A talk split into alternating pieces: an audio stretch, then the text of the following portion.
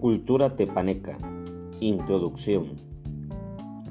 Los tepanecas fueron una civilización indígena que dominó entre los años 1300 y 1428 después de Cristo en el área central mesoamericana, zona identificada hoy como la Cuenca de México. Fueron una población aguerrida cuyos líderes no dudaron en dominar a otros pueblos, incluyendo a los aztecas, para expandir su señorío a través del área lacustre del Valle de México.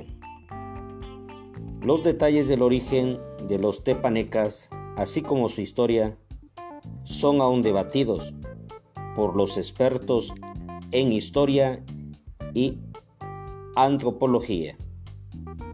Sin embargo, se sabe de ellos gracias a los glifos, signos escritos o pintados encontrados en las regiones habitadas por este grupo étnico.